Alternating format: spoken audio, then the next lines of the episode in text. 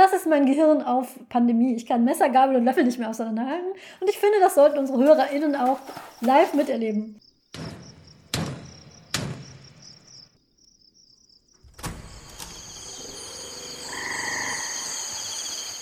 Willkommen im Tropenhaus. Wiederkehrende Elemente in Büchern, Filmen, Spielen und noch viel mehr. Folge 5 der Snack-Poltergeist mit der Spork. Willkommen im Tropenhaus bei unserer bereits fünften Folge. Ich bin immer noch völlig platt, dass wir das immer noch machen, dass das immer noch funktioniert, dass alle Beteiligten immer noch Spaß haben und vor allem, dass wir so vieles tolles Feedback von euch bekommen.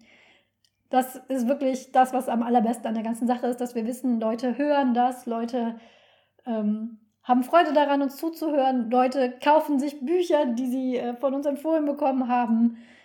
Was Besseres gibt es im Moment nicht. Wir brauchen alle guten Gefühle, die wir brauchen können in diesen Zeiten. Von daher ein herzlichen Dank dafür von meiner Seite.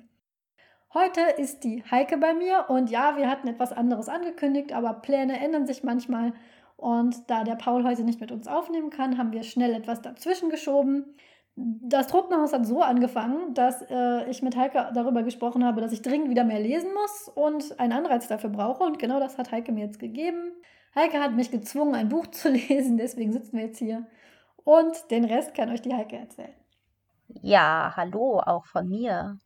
Und schön, dass ihr uns hört. Schön, dass ihr dabei seid. Schön, dass ihr euch vielleicht einige der Bücher kauft. Im heutigen Fall schön, dass ihr vielleicht bei allen Verlagen Stress macht, dass die Bücher, falls wir sie denn auf Englisch gelesen haben, weil sie noch nicht auf Deutsch erschienen sind, möglicherweise aufkaufen, möglicherweise Leuten auch die Möglichkeit geben, sie auf Deutsch zu lesen. In diesem Fall wäre das meiner Meinung nach sehr schön. Ja, Angela hat ja schon gesagt, ich habe sie gezwungen, ein Buch zu lesen. Ich, äh, das war genau so. Ich stand mit einer Reitgerte hinter ihr und habe immer auf die Handfläche geschlagen, wenn ich das Gefühl hatte, sie liest nicht schnell genug. Ähm, warum habe ich das gemacht? Wenn ihr euch an unsere erste Folge erinnert, in der wir über die Autorin gesprochen haben, deren Name nicht genannt werden soll, dann hatten wir in dem Kontext gesagt, es wäre doch interessant, generell mehr in den Bereich Jugendbücher zu gucken, was es da noch gibt, inwiefern sich das Ganze entwickelt hat. Äh, gibt es jetzt andere Jugendbücher als damals vor 20 Jahren? Was würden wir heute unter Umständen unseren jugendlichen Kindern empfehlen, damit die lesen und so weiter und so fort? Und eine Reihe, die mich sehr interessiert und die auf Deutsch eben noch nicht erschienen ist, ist die Reihe Rick Riordan Presents. Rick Riordan, seines Zeichens Autor der Percy Jackson Diebe im Olymp-Reihe, die ich selber nicht gelesen habe, wie ich ehrlich gestehen muss. Vielleicht in irgendeiner Folge in ferner, ferner Zukunft nehmen wir uns derer mal an, aber es war ja doch auch relativ bekannt, wurde auch verfilmt, zumindest der erste Band. Ich habe keine Ahnung, wie lange diese Filmreihe dann tatsächlich ging und glaube, die ist einfach insgesamt nicht ganz so erfolgreich geworden, hat aber auch ihr Fandom. Naja, jedenfalls Rick Ryan hat etwas getan, was man mit seinem Fame als erfolgreicher Jugendbuchautor auch machen kann. Er hat beschlossen, anderen Leuten eine Plattform zu geben. Und weil die Percy Jackson-Reihe sich ja extrem auseinandergesetzt hat mit griechischer Mythologie, das aber letztlich nicht unbedingt sein kultureller Hintergrund war, nach allem, was ich weiß, hat er diese Reihe rausgegeben mit alleinstehenden Romanen, die jeweils auf einer bestimmten Mythologie basieren und daraus eine Geschichte machen, die in irgendeine Geschichte einbinden. Und die AutorInnen sind jeweils Leute, die aus der jeweiligen Kultur kommen. Die sich damit auskennen, die dann einen Bezug zu haben und die aus ihrer Kultur, aus Mythologie, mit der sie möglicherweise auch aufgewachsen sind, ihre Geschichte erzählen. Und dieses ganze Projekt finde ich so großartig. Einige der Bücher sind relativ bekannt geworden, aber eben wie gesagt nicht in Deutschland, dass ich mich jetzt nur frage, wann kommt denn diese Reihe hier? Äh, Jugendbuchverlage, traut euch. Der Roman, über den wir jetzt hier sprechen werden, äh, den ich mir als ersten von dieser Reihe ausgesucht habe, ist Dragon Pearl von Yoon Ha Lee. Yoon Ha Lee war mir deswegen ein Begriff, weil er Science-Fiction-Autor ist, ist bekannt geworden mit der Trilogie Machineries of Empire. Der erste Band Nine Fox Gambit erschien 2016. Die Trilogie wurde 2018 abgeschlossen. Gehört auf jeden Fall zu den interessantesten Science-Fiction-Trilogien, die in den letzten Jahren erschienen sind. Yoon Lee ist Mathematiker. Das wird in der Machineries of Empire-Trilogie sehr deutlich. Ähm, die, das ganze Imperium, in dem das spielt, basiert auf einem bestimmten mathematischen System. Es geht darum, was passiert, wenn dieses System kippt. Es ist ein bisschen schwer zugänglich. Es ist keine Trilogie, die ich euch jetzt empfehlen würde, wenn ihr sagt, okay, ich habe noch nie Science Fiction gelesen, gebt mir irgendwas, ich will mal wissen, wie das so ist äh, und gerne unterhalten werden. Aber wenn man sich darauf einlässt, lohnt sie sich extrem. Also ich war den ersten Band über noch ein bisschen gespalten und dann wurde es immer besser und am Ende war ich völlig on board und fand das alles ganz großartig. Insofern auch dafür Empfehlung. Auch das auf Deutsch bisher nicht erschienen. Jammert, klagt, fragt Verlage, wo bleibt das denn eigentlich? Wollt ihr das nicht mal aufkaufen? Ich würde es mir sehr wünschen. Ähm, ein weiterer Grund, aus dem ich dieses Buch von Yoon Ha Lee gerne lesen wollte, auch ganz aufgeregt als ich gehört habe, Yoon Ha Lee hat ein Jugendbuch geschrieben, ist Yoon Ha Lee ist ein Transmann und ich finde, ohne irgendwelche Gründe und ohne dass wir jetzt ausführlich darüber reden müssen, weshalb das interessant sein könnte, möchten wir hier doch die Jugendbücher von Transpersonen ein bisschen stärker in den Mittelpunkt stellen.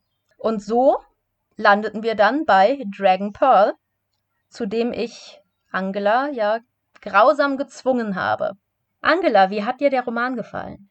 Der Roman hat mir sehr gut gefallen. Also vielen Dank. Und ich habe mir dieses, diesen Zwang ja selber auferlegt, äh, denn ich habe festgestellt, dass ich, äh, das habe ich glaube ich in früheren Folgen schon erwähnt, furchtbar wenig gelesen habe. Also wirklich bedauerlich wenig. Ich lese eigentlich sehr gerne, habe aber im letzten, in diesem Pandemiejahr mit Kindern Arbeit einfach nicht die die Konzentration, die Ruhe gehabt, mich mal einfach hinzusetzen und in so ein Buch einzutauchen. Und das erste Mal, dass es mir jetzt gelungen ist, ist ähm, jetzt mit Dragonfall passiert. Und daher vielen Dank, dass du mich gezwungen hast, weil so musste ich musste mich mal hinsetzen und mich zwingen, mal wieder in ein gutes Buch einzutauchen. Und wäre dieses Buch nicht gut gewesen, hätte ich das, glaube ich, gar nicht geschafft. Im Moment ist meine Hemmschwelle so hoch, ein ganzes Buch durchzulesen. Das klappt nur mit guten Büchern. Also von daher, auch wenn ich nachher so ein, zwei kleinere Kritikpunkte habe, kann ich unterm Strich sagen, es hat mir sehr, sehr gut gefallen.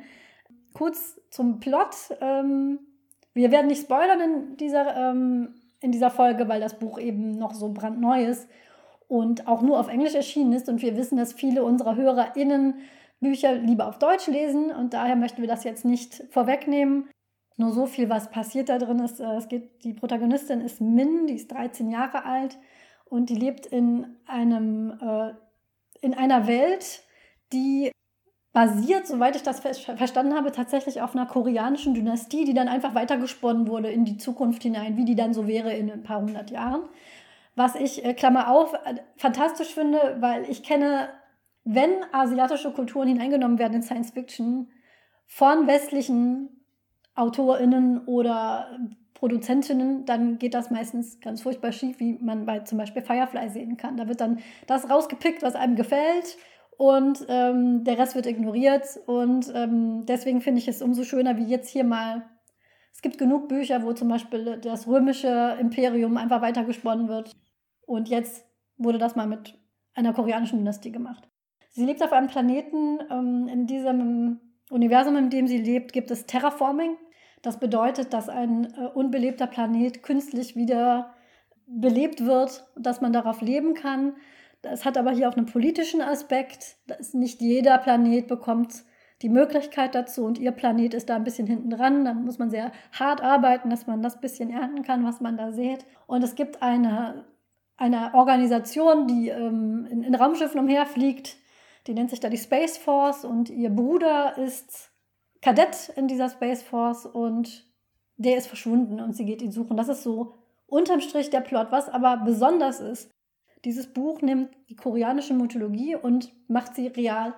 Sprich ganz viele Elemente. Äh, der Autor in einem Interview hat ja auch gesagt, er ist relativ frei damit umgegangen, hat sich das so zusammengepuzzelt, wie es ihm halt gepasst hat. Aber man kann sagen, ähm, mythologische Figuren und mythologische Konzepte sind da im Prinzip real. Äh, und so ist, ist sie ist ein Teil von, von, diese, von dieser Mythologie. Sie ist nämlich eigentlich ein Fuchs, ein, ein ähm, Gestaltwandler. Und ihre ganze Familie sind Füchse. Und was Besondere ist, dass man eine Gestaltwandlerfigur ist, beziehungsweise eigentlich eine, äh, eine Tierform hat, ist in dieser Welt nichts Besonderes. Es gibt äh, Tiger, es gibt Drachen, es gibt Goblins, aber die Füchse haben ein nicht so hohes Ansehen und verstecken sich deswegen meistens. Die haben einen schlechten Ruf und so. Ähm, damit muss sie eben zurechtkommen. Einmal, dass sie auf diesem Planeten lebt, der nicht so wirklich gefördert wird.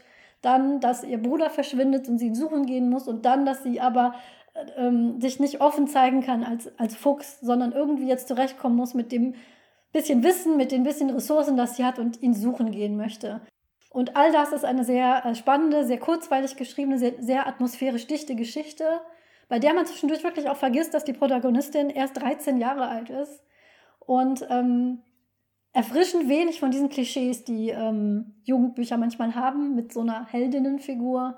Man liest das in einem Rutsch flott durch, man fühlt sich sehr gut unterhalten und eigentlich ist man gespannt, wie es in dieser Welt noch so weitergeht. Und ich finde, das ist eigentlich so, wenn ich 13 gewesen wäre, ich hätte das ja gerne gelesen. Und ich werde das, sollte es dann irgendwann über, hoffentlich übersetzt werden. Hey, ihr Verleger, ihr habt noch ein bisschen Zeit, meine Tochter ist noch nicht 13, werde ich das gerne empfehlen. Das ist, was ich gedacht habe. Und ich habe es in zwei Tagen durchgelesen, zweieinhalb Tagen. Und so schnell habe ich schon ganz lange kein ganz neues Buch mehr gelesen. Von daher vielen Dank, Heike, dass ich wieder diese schöne Erfahrung machen durfte, einfach mal in so eine ganz andere Welt abzutauchen. Das äh, hat sehr viel Spaß gemacht. Und ich durfte dann am Schluss, als ich dann fertig war und dann mal gegoogelt habe, hab, was der Mensch da noch so produziert hat, hat habe ich festgestellt, er hat mit einer meiner Lieblings-Sci-Fi-Autorinnen, nämlich Becky Chambers, hat er zusammen ein Buch geschrieben, das ich mir dann sofort bestellt habe. Also wunderbar, alles gut. Vielen Dank dafür, für diese Empfehlung. Was ähm, mochtest du denn an diesem Buch, Heike? Warum hast du mich gezwungen, es zu lesen? Also ich muss sagen, meine Reaktion war in einer Hinsicht genauso wie deine, dass ich nämlich gedacht habe, oh mein Gott, ich hätte das Buch wirklich gerne als Teenager gelesen. Ähm, ich muss ganz ehrlich sagen, dass ich mich an ein paar Stellen ein bisschen zu alt dafür fühlte. Ja, das ging mir ähnlich. Aber eine Sache, die mich immer im Nachhinein sehr unglücklich gemacht hat, ist, dass ich viel zu spät eigentlich angefangen habe, Science Fiction zu lesen. Ja als Teenager. Und das liegt ein bisschen daran, dass es zwar sehr, sehr viel Fantasy für Jugendliche gibt, aber deutlich weniger Science Fiction. Also es gab die Animorphs Bücher, die habe ich verschlungen, die zwänge ich dir auch eines Tages auf, aber mir war selbst als riesen Animorphs Fan nicht wirklich klar, das ist Science Fiction, dass du diese Bücher liest, bedeutet, dass du Science Fiction magst. Ähm, für mich war völlig klar, ich bin Fantasy-Leserin. Und ich finde das ganz interessant, auch von einem Geschlechtshintergrund. Fantasy ist ein bisschen weiblicher konnotiert. Äh, Im Zweifelsfall würde man Mädchen wahrscheinlich auch eher Fantasy schenken. Und Fantasy gilt als ein bisschen schlechter in Anführungszeichen. Also bei Science Fiction ist immer klar, das hat auch was Intellektuelles, das sind Zukunftsentwürfe, das sind Gedankenspiele mit allem Möglichen. Ähm, für Fantasy sagt man das weniger. Und ja, vor dem Hintergrund, mir haben Science-Fiction-Jugendbücher furchtbar gefehlt als Kind, ohne dass ich es wusste. Und hier jetzt eins zu haben, das auch gar nicht versucht, harte Science-Fiction zu sein, sondern das, wie du gerade schon beschrieben hast, sehr frei bestimmte mythologische Elemente einfließen lässt, so dass es ein bisschen Science-Fantasy-mäßig wird, aber gleichzeitig nicht auf eine Art und Weise, dass jemand die Macht beschwören muss, dass es was völlig Spirituelles hat, das nicht mehr wirklich fundiert ist in der Welt, sondern das hier ist eine, eine Welt, in der es einfach ein paar zusätzliche Wesen gibt. Äh, und Geister. Ich meine, das ist, so viel kann man im Vorhinein sagen. Es gibt Geister. Ja, das ist auch ein, äh, ein Punkt an diesem Buch, den ich ganz toll fand, weil er hat, und das ist einer meiner Kritikpunkte, das kommt leider zu, ein bisschen zu kurz. Es gibt viel beschreiben werde ich da jetzt nicht vom Plot her, weil das tatsächlich ein Spoiler wäre, aber es gibt eine Umgebung, einen ein Ort, der sehr gruselig ist und auch mit viel mit Geistern zu tun hat. Und gerade, ähm, ich, ich muss gestehen, ich habe, glaube ich, noch kein Buch von einem, bewusst kein Buch von einem koreanischen Autor oder einer Autorin gelesen. Müsste ich jetzt wirklich mal überlegen, was eine Schande ist. Aber ich schaue sehr gerne koreanische Filme, koreanische Thriller und koreanische Horrorfilme. Ich finde, KoreanerInnen können Horror einfach besser als Europäer. Das sind wirklich Filme, wo einem wirklich der Atem stockt und auch hier die Beschreibung der Geister, selbst wenn es, es gibt äh, auch positive, gute Geister, selbst die haben immer so einen Hauch von, dass es einen so gruselt. Und davon hätte ich gerne mehr gesehen von dieser, weil ich hätte nicht äh, dieses leichte Horrorelement in Jugend-Science-Fiction habe ich nicht erwartet, aber ich fand es sehr gut. Es ist auch nicht so, dass ich da jetzt mit 13 ähm, vor Angst unter der Bettdecke verschwunden wäre. So, das ist nicht so eine angenehme, leichte, gruselige Atmosphäre. Und äh, das mag ich sehr gerne an dem Buch, dass es dieses Element auch noch mit reinbringt. Das äh, kannte ich so auch noch nicht. Ich habe auch, ich habe als Jugendliche keine Science Fiction gelesen. Ich wäre auch gar nicht auf den Gedanken gekommen. Äh, mein Einstieg in Science Fiction war das Fernsehen äh, mit Star Trek. Und auch das war ganz klar was, was man als Mädchen nicht so geguckt hat. Ich war, glaube ich, die einzige Mädchen in der Jahrgangsstufe, äh, die ein, Tra ein Trekkie war, die das geschaut hat, die in die Kinofilme gegangen ist, die so ein Sticker gesammelt. Später erst habe ich erfahren, dass es auch andere gibt, aber die waren dann nicht auf meiner Schule. Aber Science Fiction gelesen habe ich erst ganz spät. Ja, da, da, da sagst du was, denn ich habe sogar die ganzen verdammten Star Wars-Romane gelesen. Ich habe es geschafft, dir irgendwie ausführlich erzählen zu können, wie die Yusang Wong oder wie auch immer man die aussprach, in diese Dimension gekommen sind. Und es bin, ich bin trotzdem nicht auf den Gedanken gekommen, dass ich vielleicht eigentlich Science Fiction lesen möchte. Ja. Weil es für mich so abwegig war irgendwie. Ich, ich weiß es gar nicht. Ich weiß nicht, weshalb ich nicht drauf gekommen bin früher, weshalb es so lange gedauert hat. Und ich finde es so traurig. Insofern bitte viel, viel mehr Science Fiction für Jugendliche. Ja, das ist, ich glaube, ähm, Science Fiction war nichts, was so meine ersten Lese, so, so ersten Gehversuche im Lesen waren ja erstmal das Haus meiner Eltern, was da alles so rumstand. Das waren ja so eher so die Klassiker. Das, was meine Eltern mir natürlich dann gekauft haben. Das nächste war das, was in unserer Kinderbibliothek herumstand, was lustigerweise Dinge wie ähm, äh, Graphic Novels beinhaltet hatte, weil alles, was gezeichnet ist, ist ja für Kinder. Deswegen habe ich Maus von, ähm, von Spiegelmann gelesen, als ich, glaube ich, acht war. Das ist eine Erfahrung, die sollte man nicht wiederholen. Wow. Ja, das stand in der Kinderbibliothek herum, weil es ist ja eine gezeichnete. Und äh, When the Wind Blows, ich weiß nicht mehr, wie es auf Deutsch heißt, dieser Cartoon über die, dieses alte Ehepaar, was sich versteckt äh, vor, vor dem nuklearen Fall, Fall, Fallout. Auch das stand in der Kinderbibliothek.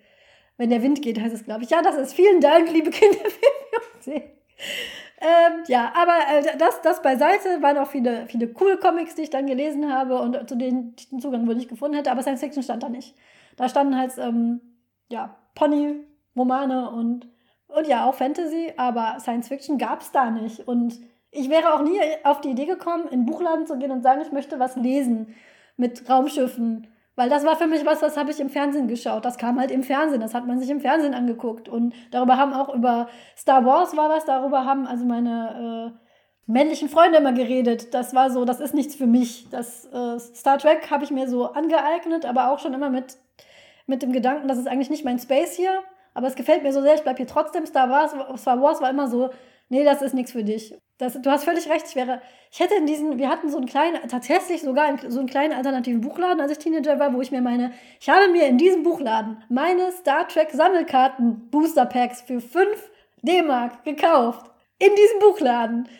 Und einerseits hätte ich ja mal fragen können, aber andererseits, warum hat dieser Mensch, der mir das verkauft hat, in einem Buchladen nicht gesagt, hör mal, willst du vielleicht nicht mal das lesen?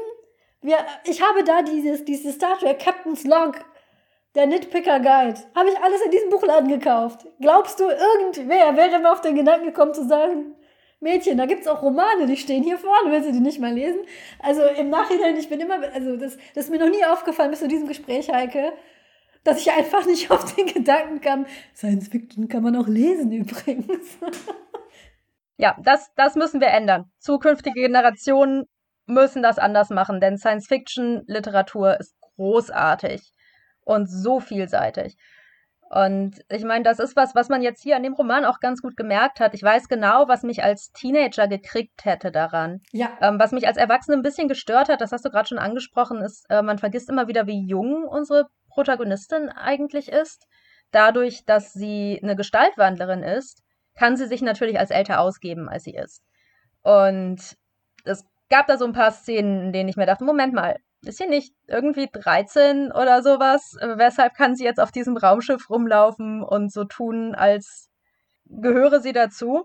Wenn ich das mit 13 gelesen hätte, hätte ich allerdings felsenfest von mir behauptet, dass ich auf jeden Fall komplett als Crewmitglied durchgehen würde. Insofern, ähm, das ist ein, ein eher typisches Jugendbuchelement. Das gehört schon so dazu. Und das andere, was mir einfach sehr, sehr gut gefallen hat, äh, sind die verschiedenen Wesen, die es gibt. Also, dass es eben Füchse gibt, gleichzeitig aber auch Tiger, ähm, Goblins, Drachen, ähm, die offenbar alle in einem gewissen Maße ihre Gestalt verändern können, sodass sie zumindest ansatzweise humanoid aussehen. Äh, was ich sehr interessant fand, war, dass es nicht ausführlich beschrieben wurde. Also es gab keine super ausführliche Erklärung, kein Infodumping darüber, was ist jetzt ein Tiger. Und im Nachhinein finde ich das ganz toll, denn es hätte natürlich die Möglichkeit gegeben, das hier zu einem Roman zu machen, der so einen merkwürdigen Western Gaze kriegt. Guck mal, wir arbeiten jetzt mit einer super exotischen Mythologie und deswegen erklären wir jetzt ganz, ganz ausführlich, was das alles ist. Und stattdessen war es alles weitgehend selbsterklärend. Es wurde ein bisschen so getan, als Könntest du das eigentlich im Vorhinein schon wissen? Ich habe ehrlich gesagt ein bisschen was aus der Science-Fiction-Trilogie für Erwachsene mitgenommen, weil gerade diese Fuchsgestalt etwas ist, was ähm, zumindest als Metapher oder als Symbol auch darin schon vorkommt. Ähm, ich glaube, Yoon Ha Lee hat es auch mit so Füchsen und Trickstern und ähm, ambivalenten Gestalten in der Hinsicht. Aber Ansonsten wurde einfach vorausgesetzt, dass ich im Großen und Ganzen weiß, was es mit diesen Figuren auf sich hat. Ich fand das dahingehend toll, dass es eigentlich die Art ist, auf die wir Kultur lernen. Also ich habe furchtbar viel gelernt durch die Bücher, die ich als Kind und als Jugendliche gelesen habe. Und das habe ich nicht gelernt, indem die Bücher mir das alles erklärt haben, als sei das was Neues, sondern das habe ich gelernt, indem die Bücher es als völlig selbstverständlich dargestellt haben und ich dadurch dann halt bestimmte Tropen einfach so mitgenommen habe. Und hier lernen wir jetzt neue Figuren kennen, die in einer anderen Kultur gar nicht so neu wären. Und wir lernen sie nicht kennen als etwas Fremdes, sondern als, als etwas, was du halt schon kennst. Und wenn du es nicht kennst, lernst du es jetzt gerade. Und das ist eine wundervolle Art, damit umzugehen.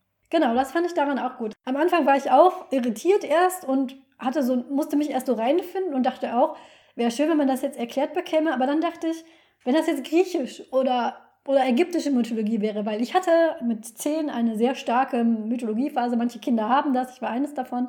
Ich auch. Ja, oder ne, dann würde ich mich jetzt auskennen und würde auch nicht viel fragen, wer ist denn jetzt der Minotaurus oder ne, wer, wer ist jetzt Diana oder, oder, oder Hermes. Es gibt, es gibt ein Videospiel im Moment, das heißt äh, Hades. Das spielt in der Unterwelt. Da fange ich auch nicht an nachzuschlagen, wer ist denn das jetzt und warum steht da ein dreiköpfiger, äh, ein dreiköpfiger Hund in der Ecke. So. Mhm. Ja, das ist halt auch eine Weltkultur, ja, mit, mit einer Mythologie, die, die auch äh, Jahrtausende alt ist. Ja, gut, dann, wenn ihr nicht weißt, was das ist, dann schlag halt nach. So.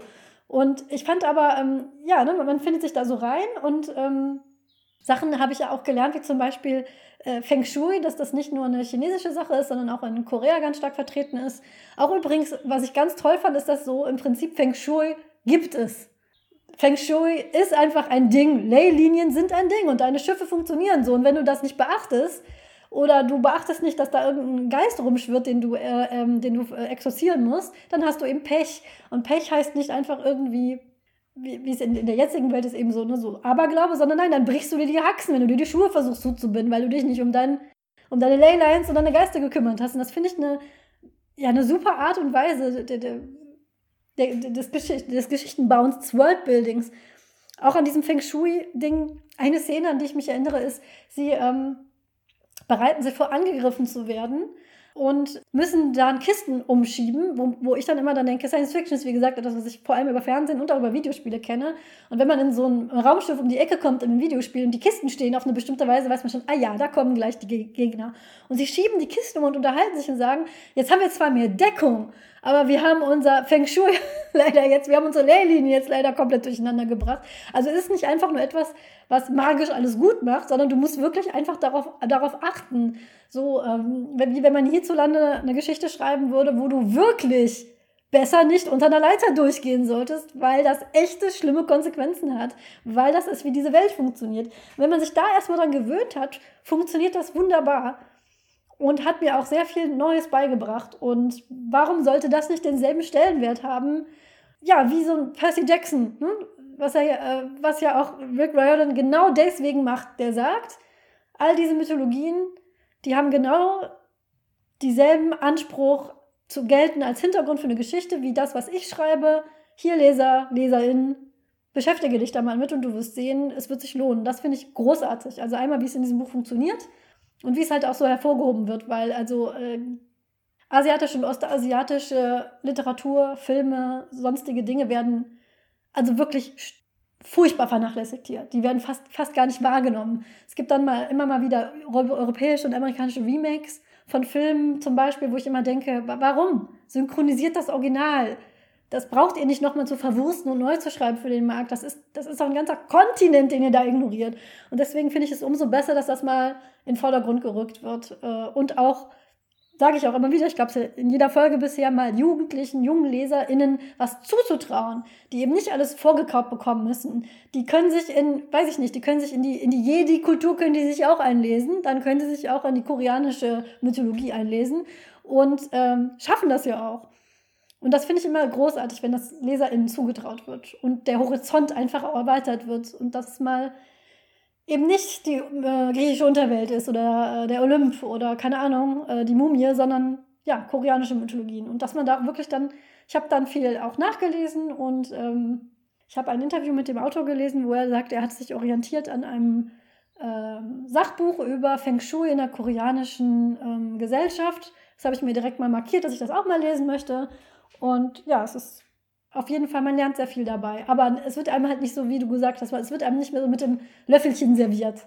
Und das finde ich auch sehr gut. Ja, eine Sache, die ich unbedingt anmerken möchte, ist, passend zu unserer allgemeinen Corona-Kultursituation. Ich meine, es gibt ja so bestimmte kulturelle Konstanten während Corona es ist die ultimative Among Us-Fantasie, ein Geist auf einem Raumschiff das zu sein, der richtig. tatsächlich Unglück bringt und ja. noch was erreichen kann. Das Jawohl. ist richtig. Ja, das stimmt. Among Us-Fans werden sich hier sehr zu Hause fühlen. Ja, das ist, das ist wunderbar. Da, da, da, genau darauf war ich schon vorbereitet.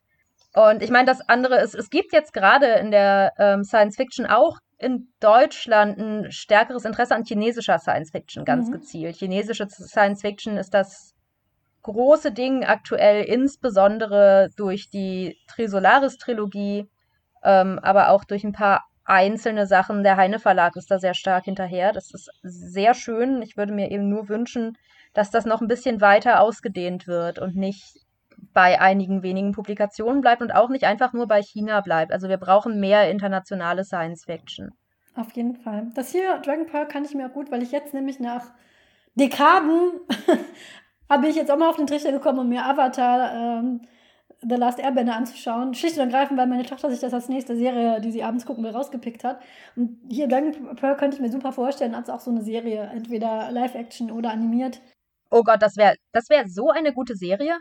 Und in, das, dass ich das sofort denke, finde ich interessant, denn es gab nur noch eine andere Sache, die ich sehr, sehr wichtig finde an diesem Buch und die mich durchaus interessiert an Yoon-Ha Lee. Das habe ich lange nicht gehört. Irgendwann hat mir das jemand auf Twitter erzählt.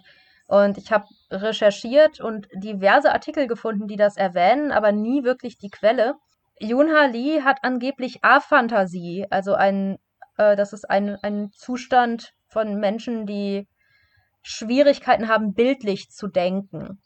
Und das ist was, das passt ganz gut zu dem, was in seinen Büchern passiert. Ähm, die Science-Fiction-Trilogie, die ich vorhin schwer zugänglich genannt habe, ist das durchaus auch, weil sie nicht so typisch in Bildern erzählt.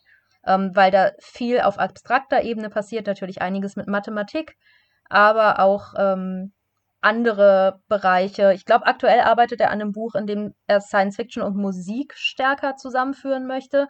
Also es geht immer weg von so einer Bildlichkeit. Und das ist was, was man hier in dem Roman auch merkt. Und das ist etwas, was ich ein bisschen schwierig finde. Das fordert mich heraus. Ähm, es gibt beispielsweise eine Figur, äh, unsere Protagonistin findet ja Freunde auf dem Weg zu ihrem Bruder, den sie findet oder vielleicht auch nicht, man weiß es nicht. Und ähm, eine ihrer neuen Freundinnen ist ein Drachenmädchen, die hat blaue Haare. Und üblicherweise würde dieser Fakt immer wieder mal eingeworfen werden. Ihre blauen Haare wehen im Wind, ihre blauen Haare knistern in der Mini-Statosphäre, die sie irgendwie um sich rum aufbaut oder was auch immer. Das passiert nicht. Ähm, das wird ein oder zweimal erwähnt. Das wird nie in ein Bild eingebaut. Und ich merke, dass das für mich einerseits eine gewisse Herausforderung darstellt und ich andererseits aber das Gefühl habe, das ist was, was wir dringend mehr brauchen. Ähm, ich lese ja im Gegensatz zu Angela seit einigen Jahren sehr viel. Also ich, es ist so vier, fünf Jahre her, dass ich gemerkt habe, ich lese eigentlich nicht mehr und seitdem 30, 40 Romane im Jahr sind das, was ich immer anpeile und eigentlich auch schaffe. Und eine Sache in der zeitgenössischen Fantastik ist, dass Romane häufig eigentlich keine Romane sein wollen. Sie wollen Filme sein und ganz selten vielleicht mal ein Comic. Aber eigentlich sind viele Romane unendlich lange Bild- und Szenenbeschreibungen, die sich auch immer wieder ergehen in der nächsten Bildkomposition. Und während das mitunter auch ganz gut funktionieren kann, muss ich ehrlich sagen, es ist halt nicht ganz das richtige Medium. Das ist nicht ganz das, was wir mit Literatur machen. Romane sind nicht günstiger produzierte Filme, die dann im Kopf ablaufen. Das, das funktioniert anders. Und insbesondere in der Jugendliteratur, ich habe mein, es ist jetzt ein bisschen schwierig, weil ich möchte mich mit keinem Fandom anlegen. Lest, was ihr wollt, das ist bestimmt alles sehr nett. Aber ähm, Shadow and Bone ist gerade angelaufen, die Serie. Ich habe einen Artikel über die Romane geschrieben. Die Romane waren nicht gut. Und man hat aber immer wieder gemerkt, dass versucht wird, so ein bestimmtes Bild hier zu kreieren, das auch überhaupt nicht konsistent war und nicht funktionierte. Und ich habe keinen so positiven Eindruck von der zeitgenössischen Fantastik, die gezielt Jugendliche ansprechen soll. Und eben gerade, dass die immer sehr stark auf einzelne Bilder geht. Dann gibt es eine Kleiderbeschreibung, dann ist wichtig, welche Farben die Leute tragen. Natürlich ist alles farbkodiert. Das ist ja was, was wir auch in der Buchreihe der Autorin, deren Name nicht genannt werden soll, haben. Dass natürlich klar ist, welche Farben wofür stehen. Es läuft alles unglaublich visuell. Und hier einen Roman zu haben, der das einfach nicht macht, der mich dazu zwingt, mal anders zu denken, als immer nur in Bildern und immer nur in einer bestimmten Art von Bildern, das tat sehr gut. Und das fand ich wichtig. Ich möchte das eigentlich wieder besser lernen. Nicht zwingend alles immer von vornherein schon in dieses Bild reinzudenken. Und deswegen finde ich Jun Hali durchaus relevant, auch gerade in der Hinsicht. Ich finde das super interessant, weil mir wäre das nicht aufgefallen, dass er kein bildliches Vorstellungsvermögen hat. Weil ich gerade, ich äh, fand, dass ähm, ja auch, obwohl diese bildlichen Beschreibungen dann wohl fehlen. Das ist mir nicht aufgefallen. Und gerade die Orte, die er beschreibt, erscheinen immer sehr deutlich. Der, das Haus von Mins Familie. Der, sie kann sich auch in Gegenstände verwandeln. Sie ver verwandelt sich dann einmal in so einen großen lackierten Tisch und mit so ähm, mit Speisen und Getränken drauf. Die Raumschiffe, auf denen sie sich bewegt. Interessanterweise habe ich ein Interview mit ihm gelesen, ähm, da wurde ähm, er nämlich darauf angesprochen, dass seine Raumschiffe, man bewegt sich so mit ihm durch diese Raumschiffe und ob er sich Pläne macht. Und da schrieb er äh, in dem Interview, ich bin kein Ingenieur, ich äh, zeichne das nicht auf. Meine Vorstellungen von Raumschiffen kommen aus den Serien, unter anderem auch zum Beispiel Star Trek, die ich gesehen habe. Aber mein Mann, der ist Astrophysiker, der hilft mir da, dass es dann auch äh, Sinn macht. Das finde ich, also, dass jemand, der äh, sich wenig bildlich vorstellen kann, sich dann so orientiert an anderen Bildern. Das merkt man diesem, also ich finde, man merkt das diesem Buch überhaupt nicht an, weil einfach ähm, die Beschreibungen trotzdem klare Bilder hervorrufen können. Das finde ich dann schon eine Leistung. Wenn man selber, ich kenne tatsächlich, also ich wusste nicht, dass Afantastik ein Ding ist, bis ich auf Twitter kam und tatsächlich eine äh, Freundin von mir ähm, hat kein oder kaum bildliche Vorstellungskraft. Dass das auch so, wie so viele andere Sachen ein Spektrum ist, auf dem man sich bewegen kann. Ich selber bin sehr visuell und sehr bildliche Vorstellungskraft. Und vielleicht ist es mir deswegen auch nicht aufgefallen, weil all die, in Anführungszeichen, Lücken, es sind ja keine Lücken, es ist ja kein Mangel, der entsteht, die er gelassen hat, habe ich mir selber gefüllt. Und das ist auch mal nett, muss ich sagen. Und zum Beispiel das mit den blauen Haaren hatte ich komplett vergessen. Hättest du mir jetzt gesagt, zeichne sie mal, das Drachenmädchen, hätte ich sie höchstwahrscheinlich mit blonden Haaren oder mit schwarzen Haaren gezeichnet, weil ich das komplett vergessen hätte. Das ist ja auch irrelevant. Diese Figur hat so viele andere schöne Qualitäten. Da ist die Haarfarbe ja nun wirklich das Letzte, worauf man dann so achtet. Genau, ich glaube auch nicht, dass es darum geht, überhaupt keine visuellen Beschreibungen drin zu haben. Die gehören ja zu der Geschichte dazu. Ich glaube, es geht eher darum, wie relevant die sind mhm, und wie genau. stark die als wichtig kodiert sind, äh, was genau die noch machen. Äh, welche Zusatzinformation steckt in genau dieser Szenenbeschreibung und in dem Aussehen von Figuren. Und das ist eben was, das kann sehr, sehr schnell nach hinten losgehen. Wir hatten ja, ich weiß gar nicht, ob wir über das Thema Fat-Shaming gesprochen haben, irgendwann mal, möglicherweise in der ersten Folge. Nee, noch nicht. Nicht so wirklich. Das Aussehen von Figuren ähm, ausführlich zu beschreiben und dann ausführlich zu bewerten, ist was, was auch in der Jugendliteratur viel passiert und nicht immer von Vorteil ist. Das ist sehr interessant auch deswegen, weil die Figur der Min kann ja ihr Aussehen relativ. Es wird gar nicht viel Aufsehen darum gemacht, dass sie ihre ähm, Form und Erscheinung einfach anpassen kann. In ihrer Familie geht man da nicht ganz so offen mit um, weil äh, die Mutter hat halt schlechte Erfahrungen gemacht und möchte nicht unbedingt, dass man weiß, dass sie Füchse sind. Aber Min, sobald sie dann eben ihr Haus verlässt, benutzt diese Fuchsmagie, diese Gestaltwandlermagie doch recht frei und benutzt das auch zu ihrem Vorteil, dass sie älter erscheint, dass sie ähm, harmlos erscheint und spielt so sehr mit diesem, wie sehr man, wie leicht man Menschen doch ähm, täuschen kann, indem man einfach nur ein bisschen was an seinem Aussehen ändert.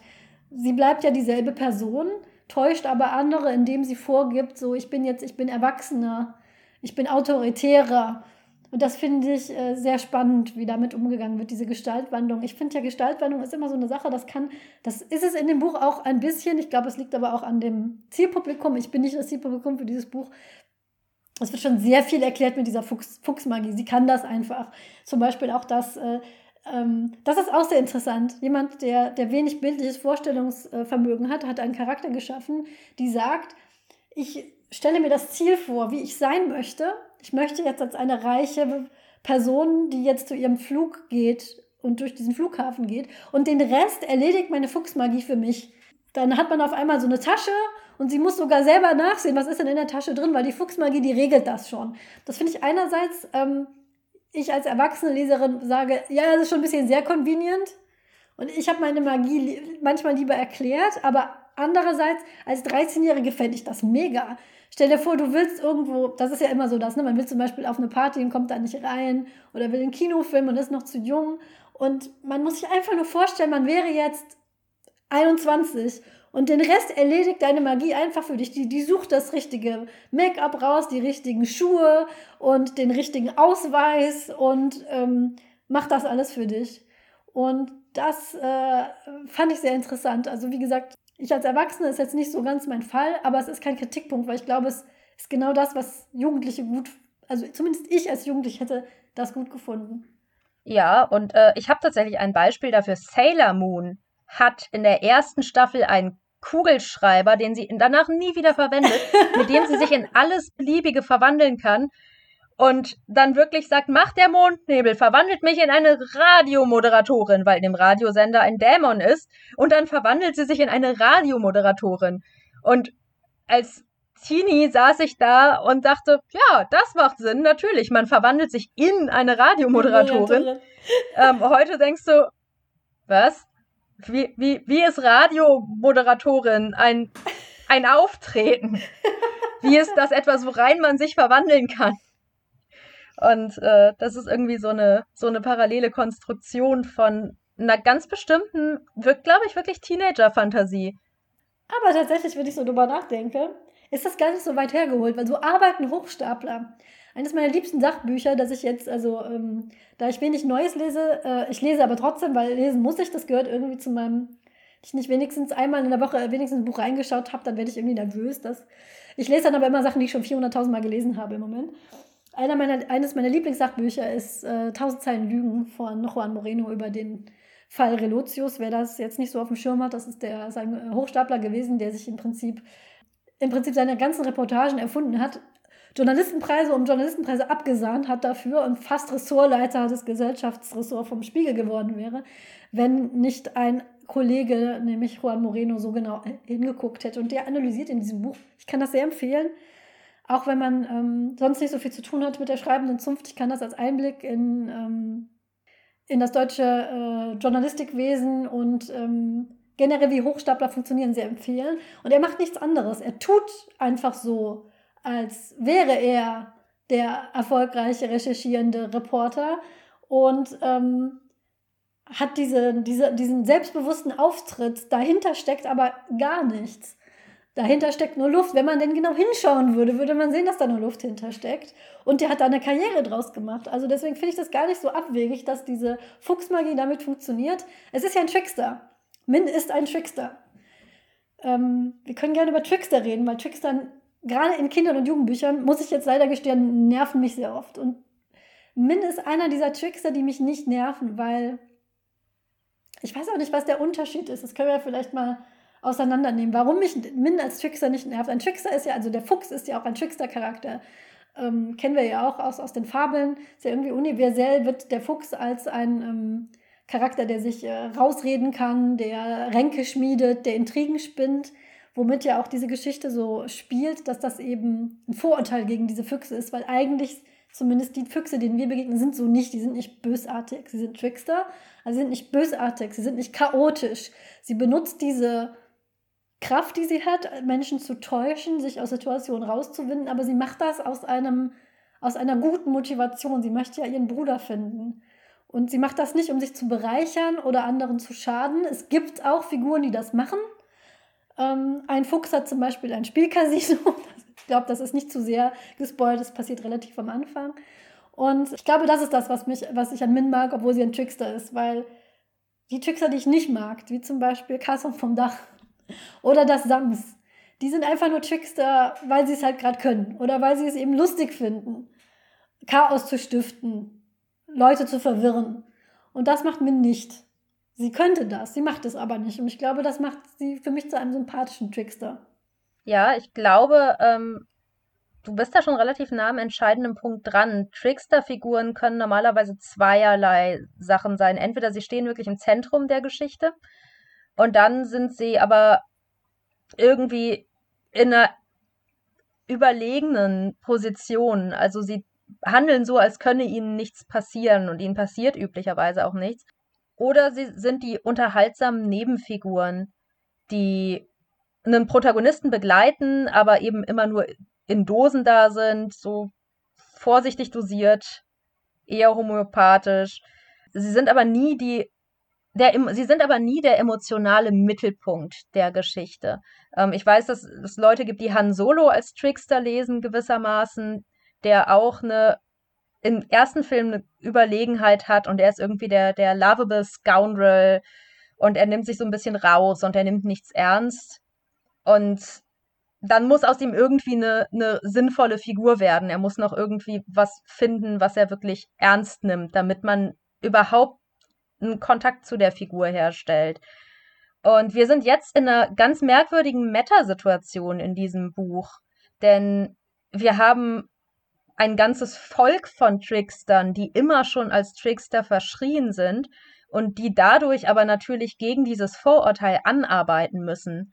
Dieses Vorurteil hat dafür gesorgt, dass unsere Protagonistin und ihre Familie nie in ihrer wahren Gestalt leben. Ja. Das ist ja auch erstmal ein unglaublich heftiger Start gewissermaßen. Es ist ein Jugendbuch und deswegen klingt das alles so locker und wenn man dann im Nachhinein nochmal über die Implikationen nachdenkt, diese ganze Familie lebt die ganze Zeit nicht in ihrer wirklichen Gestalt. Und ich glaube, es gibt eine Szene, in der die Protagonistin ihre wirkliche Gestalt tatsächlich annimmt, wo auch drauf eingegangen wird, dass das jetzt für sie ein sehr besonderes Gefühl ist, weil es etwas ist, was sie sonst nicht hat.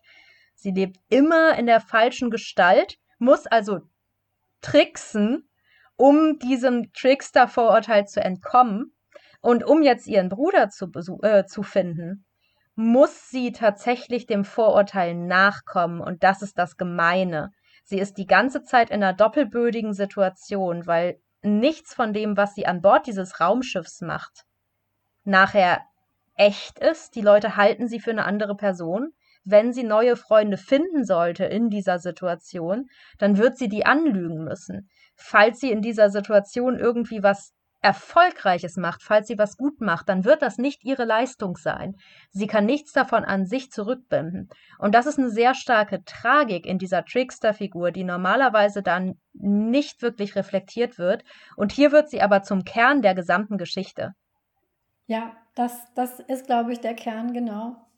Und das Trickster-Sein nicht unbedingt immer heißt, dass man gewinnt oder dass man dass man in der überlegenen Position ist, sondern dass so ein Trickster-Sein auch eine Belastung sein kann, was übrigens auch in, in diesem ähm, Buch über Klaas Relotius rauskommt, was das für ein Druck ist, immer zu lügen und auf diesen Lügen ein weiteres äh, Lügengerüst und auch Track zu halten. Wen hat man da ja jetzt belogen und wie komme ich da jetzt wieder raus und muss ich da jetzt überhaupt rauskommen oder mache ich einfach immer weiter und was macht das mit mir und mit meiner Identität? Ähm, ich finde das auch sehr interessant. Die Füchse, die wir treffen, gehen alle sehr unterschiedlich um mit ihrem Trickster-Sein.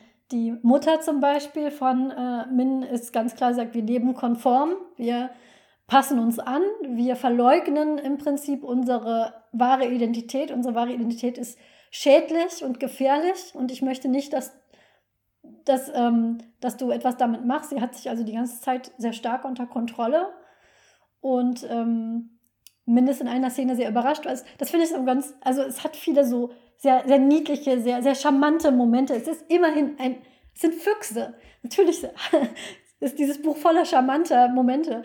Ähm, sie muss niesen. Wenn jemand Fuchsmagie in ihrer Nähe macht, muss sie niesen. Und sie kommt in einer Situation, wo sie merkt, dass ihre Mutter Fuchsmagie einsetzt und ist völlig entsetzt, weil sie nie geglaubt hätte, dass ihre Mutter sowas machen würde. Die Mutter macht das in einer Situation, um die Familie zu, zu schützen. Ähm, dann hat sie ihren, ähm, sie selber ähm, geht ja relativ dann, sie unterdrückt das aber nur, weil sie muss, weil ihre Mutter das eben so sagt und kaum ist sie auf sich gestellt, benutzt sie das sehr frei, merkt aber dann auch irgendwann, dass das ähm, nicht alles lösen kann. Und ähm, dann begegnet sie noch einem Fuchscharakter, der das halt up to 11 macht, der sich quasi eine Karriere daraus aufgebaut hat, ein Fuchs zu sein, indem er nämlich äh, geschäftsmäßig Leute abzockt das gibt es auch. Es ist aber kein, keine sympathische Figur. Die, ähm, und ähm, ja, wie, wie, diese, diese, diese Figuren mit diesem Trickster-Dasein umgehen, habe ich, glaube ich, in der Art und Weise noch nicht gelesen. Ich bin mal auf äh, TV-Tropes, ja, nein, wir werden immer noch nicht bezahlt von dieser Seite ähm, gegangen und habe mal geschaut, wer denn so bekannte Trickster-Figuren sind. Und es sind fast alles unsympathische Charaktere, die ich unsympathisch finde. Zum Beispiel Du musst jetzt sehr stark sein, Heike. Zum Beispiel Willy Wonka aus, der, aus äh, Roald Dahl und ähm, Charlie die Schokoladenfabrik ist eine, ein Schicksal, der genannt wird. Ein, ein sympathischer, der genannt wird, ist Moist von Lipwick aus, dem, aus der Discworld-Serie. Das ist auch so jemand, der sich aus äh, quasi rauswieselt aus einer engen Situation, aber dann mit diese, diese, diese Rauswieselei und Trickster-Techniken, die er hat, einsetzt, um die Welt zu etwas Besserem zu machen. Das ist jetzt einer der wenigen Charaktere, die mir einfallen, die ein sympathischer Tri Trickster sind. Um, Fred und, Fred und äh, George Weasley aus, ja, wir reden wieder über Harry Potter, der Running Gag dieses Podcasts, sind auch Trickster. Das ist so zweischneidig, weil es ist mehr oder weniger ihre ganze Persönlichkeit. Und viel mehr ist dahinter nicht, als hinter, hinter diesen zwei Figuren, leider. So kann man es eben auch machen. Ne? Und sie sind halt auch wieder die Nebenfiguren, die zwar unterhaltsam sind, aber die nicht wirklich den emotionalen Mittelpunkt einer Geschichte darstellen, weil es eben beim, beim Trickster immer schwierig ist. Genau. Ja, das finde ich interessant, dass diese, dieser Trickster-Figur, dieser Fuchsfigur, die wir ja auch aus zum Beispiel Aesops Geschichten als, und, und anderen Kinderbüchern, ist ja der Fuchs immer der listige, schlaue, der alle überlistet und dass das jetzt so ein bisschen anderen Aspekt gibt. Ähm, Finde ich gut. Ich glaube, das ist auch im Kontext, ich würde das jetzt behaupten, da muss mich jetzt bitte jemand korrigieren, der oder die aufgewachsen ist mit koreanischen äh, und oder chinesischen und oder japanischen Mythologien, wo ja der Fuchs auch diese starke Trickster-Figur hat, ist, glaube ich, schon so ein, so ein Bruch mit dem, wie Füchse normalerweise dargestellt werden in diesen Mythologien. Aber das weiß ich nur am Rande. Äh, und da müsste, das müsste mir jemand sagen, der sich da besser, der oder die sich besser damit auskennt. Ja, das ist die eine Sache. Ähm, dann, ähm, glaube ich, komme ich zu dem, was mir am wenigsten gefallen hat in dem Buch, was witzigerweise das zentrale Element ist des gesamten Buches, äh, nämlich die äh, Dragon Pearl. Dragon Pearl heißt das, heißt das Buch. Die Dragon Pearl ist ein Gegenstand. Äh, die Dragon Pearl, dar darum dreht sich im Prinzip ähm, die ganze Motivation des Hauptcharakters Min, nämlich die Dragon Pearl ist ein mystischer Gegenstand, der wohl so starke Magie in sich wohnen hat, dass er einen Planeten terraformen kann. Äh, sehr viel mehr wird da auch nicht erklärt. Das ist irgendwie dieses, und ich bin dann immer so ein bisschen, wenn es so dieses eine Ding, was alles kann, und das gehen wir jetzt alle suchen, ist nicht so mein Lieblingsplot, muss ich, muss ich offen gestehen. Ich finde, das ist jetzt, das ist wirklich ein winziger Kritikpunkt, was irgendwie ironisch ist, weil es ist ja, es, ist, es heißt Dragon Pearl, es geht um die Dragon Pearl, aber trotzdem, ich, es ist dennoch ein, ein, ein wirklich kleiner, kleiner Kritikpunkt, weil es jetzt nichts an dem Buch kaputt macht. Aber das muss ich wirklich sagen. Es, ähm, Suche dreht sich um diese Dragon Pearl, weil sie weiß, dass der Bruder äh, auf der Suche nach dieser Dragon Pearl war. Sie geht ihm hinterher. Und wir finden bis zum Schluss nicht so ganz so wirklich raus, was, was, was, was dieses Ding ist, was es kann, wie es das macht. Und ähm, es schrappt so sehr hart an einem MacGuffin vorbei. Ein MacGuffin ist ja ein Gegenstand, der Charakteren Motivation gibt, der aber in sich nichts anderes kann als das. Das ist jetzt die Dragon Pearl nicht. Bei McGuffin ist es so, den könnte man jetzt einfach ersetzen, indem man sagt, statt der Dragon Pearl sucht sie, keine Ahnung, den Hasenwürfel oder den äh, Drachenpokal und es würde nichts ändern. Das ist es nicht. Die Dragon Pearl hat bestimmte Eigenschaften, die auch für den Plot wichtig sind. Aber es ist so sehr hart an der Grenze, weil eigentlich alles andere, was passiert in diesem Buch, wichtiger ist, bedeutsamer ist als diese Dragon Pearl. Und am Schluss, ich finde, der Schluss ist sehr geraffelt und irgendwie endet er so ich hätte mir gewünscht, dieses Buch würde mit einem Knall enden oder zumindest mit so einer sehr befriedigenden Auflösung. Und da muss ich dann, es gibt ja durchaus LeserInnen, die das gerne haben und die das auch brauchen. So ein Buch, was so ein richtiges Ende hat. Und das muss ich sagen, für mich hat es das jetzt nicht, was wiederum gut ist, weil man ja meint, dann schreib halt noch mehr in der Welt. Ich möchte gerne mehr lesen. Aber, weiß ich nicht, die, die ganze Spannung, die sich so aufgebaut hat um diese Dragon Pearl, hat sich für mich so ein bisschen verpufft am Schluss, ohne jetzt den, den, das Ende zu beschreiben. Wie hast du das gesehen?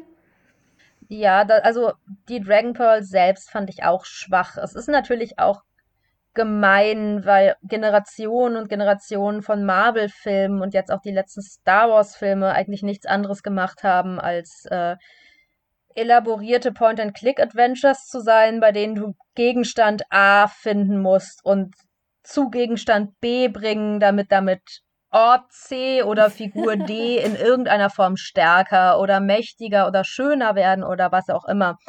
Ähm, das ist ein bisschen traurig, aber diese ganze Plotstruktur bräuchte mal ein Moratorium von so grob 20 Jahren. Ich genau. glaube, danach kann man das wieder schreiben, ohne dass es sehr ermüdend ist. Vor allem, wenn es das nicht gebraucht hätte. Und ich glaube, witzigerweise wäre Dragon Pearl ohne Dragon Pearl ausgekommen.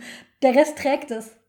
Absolut. Und ähm, das würde ich gern zum Ende sagen, ohne da jetzt ins Detail gehen zu wollen. Ich meine, es war, ich war am Anfang sehr unzufrieden mit dem Ende, weil ich mit, weil ich auch so sehr auf die Dragon Pearl fokussiert war und dachte, okay, ernsthaft, ähm, die Dragon Pearl ist einfach nur der nächste Infinity Stone und wer die Dragon Pearl hat, ist halt mächtig und okay, es ist ein Jugendbuch. Ähm, und in gefühlt allen Jugendbüchern muss irgendjemand irgendwo hingehen und irgendwas finden. Äh, und das macht die Person dann mächtiger und besonders. Aber unsere Protagonistin wollte die Dragon Pearl überhaupt nicht finden. Unsere Protagonistin wollte ihren Bruder finden, der sehr eng mit der Dragon Pearl zusammenhängt. Und die Suche nach dem Bruder ist der eigentliche Abschluss dieser Geschichte. Und da muss ich ehrlich sagen, je länger ich das habe sacken lassen, desto krasser fand ich das Ende in dieser Hinsicht. Ja, das ist richtig. Ohne das jetzt vorwegnehmen zu wollen. Aber die Art, auf die die Suche nach dem Bruder endet, ähm, fand ich erst unbefriedigend und dann richtig krass. Ich meine, es ist ein Ende, das sich ein bisschen anfühlt wie ein Anfang. Ja. Ähm, als wäre dieses Buch der Pilotfilm zu etwas, was danach eine super nette episodische Kinderserie werden würde Ja. oder so. Aber es ist auch gleichzeitig echt düster.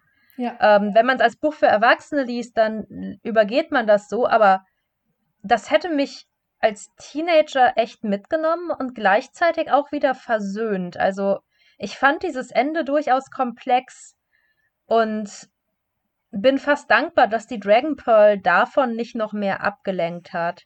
Ähm, du hast völlig recht, die Dragon Pearl hätte auch wegbleiben können. Es hätte einfach nur die Geschichte sein können, wie dieses Mädchen seinen Bruder sucht. Aber das hat das Ende nicht schlecht gemacht, weil, ja, wie gesagt, wir, wir können nicht spoilern, aber ich kann mich nicht daran erinnern, wann ich diese Form von Ende gelesen habe, die einerseits sehr traurig wurde und andererseits dann diese Traurigkeit auf eine Art und Weise wieder aufgehoben hat, mit der ich nicht gerechnet habe. Denn ich meine, ganz, ganz vage Andeutung. Ich war der festen Überzeugung, dass die Dragon Pearl für die Suche nach dem Bruder eine bestimmte Funktion haben wird und dass eine bestimmte Sache passieren wird, die tausendmal passiert ist in Büchern und Filmen und so weiter. Und es war für mich völlig klar, so dass es für mich eigentlich alles überhaupt keinen emotionalen Impact hatte, weil ich dachte, wenn die Dragon Pearl gefunden wird, dann wird auf jeden Fall alles gut werden. Und dann passiert das nicht. Und das fand ich toll. Oder auch nicht. Ich war conflicted, aber ich glaube, es war eine sehr, sehr gute Entscheidung. Ja, ich glaube auch. Ich glaube, es ist auch so mit, mit den Erwartungen vielleicht gespielt, so mythologischer Gegenstand, dann findet man den und dann ist alles gut. Ähm, wenn ich so überlege, Sachen, wo das nicht passiert ist, ist ja tatsächlich doch Herr der Ringe, weil ne, man denkt ja auch, man schmeißt den Ring da rein und jetzt ist alles gut, aber in Wirklichkeit ist das Auenland abgebrannt und ähm, noch viele Reparaturjahre müssen da investiert werden bis zum Happy End und Frodo ist für immer traumatisiert. Aber das ist ja auch kein Jugendbuch, würde ich jetzt behaupten, Herr der Ringe. Herr der Ringe-Fandom steht schon in den Startlöchern. Ähm, tatsächlich solche Enden kenne ich auch eher, also das ist halt auch das, was ich an koreanischen Filmen auch mag. Ähm, Happy Ends kriegt man da oft nicht und auch ähm, man muss sich sein Happy End auch echt verdienen und ähm, meistens bleibt doch irgendwas zurück oder man hat irgendwas geopfert. Ähm, und aus äh, tatsächlich Videospielen, jetzt nicht äh, koreanischen, sondern ähm, japanisches Videospiel. Ähm, in den JRPGs ist das da auch oft zum Beispiel. Also wenn ich das jetzt für euch spoilern, tut mir das leid, aber Secret of Mana hat ja auch schon ein paar Jahrzehnte auf dem Buckel. Und als ich das, das habe ich gespielt in diesem Alter so ungefähr. Und ähm, man ist das so gewohnt, ne? Man macht sich seine, man, da, da geht es auch, man muss, man muss das Geheimnis finden und dann wird alles gut und dann rettet man, man rettet dann die Welt und man stöpselt sich so seine ähm, Gruppe zusammen und man ist das ja von J, von, ja, damals wusste ich nicht, dass sowas JRPG heißt. Ich war 13, ich es gab noch kein Internet, ich habe das auf dem Flohmarkt gekauft. Man, man stöpselt sich seine Heldengruppe zusammen, geht los, besiegt das Böse und dann feiert man. Aber da stirbt einer dieser, dieser Charaktere. Einfach so. Einer der Hauptcharaktere stirbt mitten im Spiel. Oder mittendrin nicht, aber glaube ich recht zum Ende. Ich war wirklich schockiert. Das war ich als 13-jähriges äh, Kind nicht gewohnt aus meinen Büchern, Filmen. So, da hat man sich sein gutes Ende verdient und dann war alles gut. Aber wie, der, die, und dann dachte ich auch, die kommt bestimmt zurück. Das, das kann doch nicht sein, aber nein, diese, diese, diese Figur kommt nicht zurück. Und ähm, am Schluss ist sie dann eben als Geist, erscheint, erscheint sie dann, aber sie ist definitiv tot. So richtig tot am Schluss. Und das war so eine der allerersten Rezeptionen von Medien, wo mir das passiert ist. Aber ich war dann jetzt nicht schockiert oder traumatisiert, sondern ich. Ähm, deswegen ist mir dieses Spiel auch so in Erinnerung geblieben. Und deswegen habe ich das so gerne gespielt, weil man hat. Ja, es war ein trauriges Ende, Secret of Mana, aber es war auch ein versöhnliches Ende, weil dieser Tod war nicht sinnlos. Und ähm, sowas äh, zuzumuten, also Trauer, ähm, kon ein konfliktbeladenes Ende, ein Ende, wo nicht vielleicht jetzt alle Fäden gelöst sind. Ja, jetzt, wo wir darüber reden, muss ich dann sagen, das auch einem jugendlichen Publikum zuzutrauen, finde ich auch gut. Dass man nicht alles schön glatt ausbügelt und and all is well. Nein, wir gehen jetzt wieder nicht dahin, sondern. Nee, genau, aber das ist, das, das ist genau die Sache. Das fand ich auch schon von vornherein beim äh, ganzen Thema Geister, das ja dann aufkommt. Gut, Geister sind durchaus real, aber es heißt eben schon auch, dass diese Figuren gestorben sind. Ähm, und ich meine, das ist auch relativ bald. Das nimmt noch nicht zu viel vorweg. Äh, unsere Protagonistin lernt einen Geist kennen, der kürzlich verstorben ist und geht einen handeln mit dem einen gewissermaßen und kann sich dafür eine Weile als diese verstorbene Person ausgeben. Auch das ist unglaublich dark eigentlich. Ja. Also nicht nur ist sie jemand, der eine Person verkörpert, die sie gar nicht ist, sie verkörpert zusätzlich auch noch eine Person, die gestorben ist. Und alle Interaktionen, die sie jetzt macht mit Leuten, die diese Person kannten und nicht, noch nicht wissen, dass diese Person tot ist, haben dadurch einen unglaublich bitteren Beigeschmack. Und dadurch zieht sich die ganze Zeit der Umgang mit dem, mit dem Thema Tod auf so eine ganz subtile Art und Weise dadurch, ohne dass es jetzt im Zentrum steht, denn ich meine, sie hat ein klares Ziel und ähm, es gibt jetzt auch keine große philosophische Abhandlung darüber, aber du wirst halt beim Lesen so drauf gestoßen, dich immer wieder zu fragen, oh mein Gott, was ist eigentlich unser Verhältnis zu Leuten, die gestorben sind? Ähm, ist das okay, was sie da macht? Denn es fühlt sich ganz klar nicht in Ordnung an. Und oh mein Gott, die Leute, wenn das rauskommt, werden die Leute sowieso richtig sauer sein, keine Frage. Aber ähm, ist das in Ordnung? Ist es dadurch in Ordnung, dass sie ihn als Geist aber tatsächlich gesprochen hat? Und dass es für ihn in Ordnung ist und er das als Geist jetzt abgesegnet hat. Diese ganze Geistergeschichte öffnet nochmal ganz andere Denkrichtungen. Und das ist, das ist es letztlich, was ich an dem Buch wirklich gerne hatte.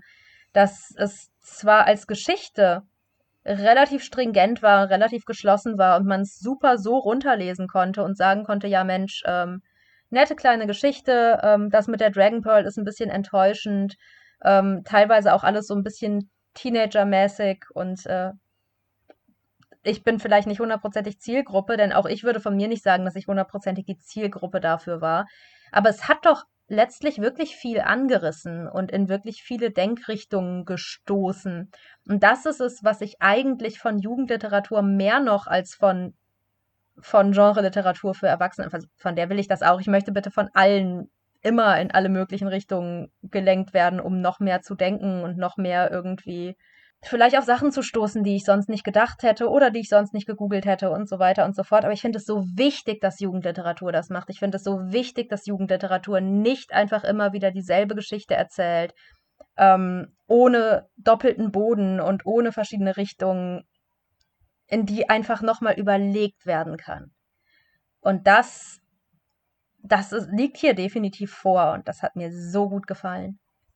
Ähm, da du von Geistern sprichst, ich, also ich, ich, mochte auch diese, ja, diese Art, wie man, ähm, wie in dieser Welt mit Geistern umgegangen wird. Also erstmal, dass es sie wirklich gibt und dass das auch wirklich Konsequenzen hat, wie man mit denen umgeht, weil sie hat dann zusätzlich dazu, dass sie diese Leute anlügen muss und so tun, als wäre sie deren verstorbener Freund, bringt sie das Schiff real in Gefahr, nämlich in dieser Welt, wenn man Geister nicht ordentlich los wird, nämlich im Prinzip, indem man denen ein ordentliches Begräbnis ähm, und sie äh, mit, mit Zeremonien in die nächste Welt verabschiedet, dann bleiben Geister und spuken und beeinflussen tatsächlich real das Schiffsgeschehen. Also Schiffe können kaputt gehen, wenn da jemand spukt.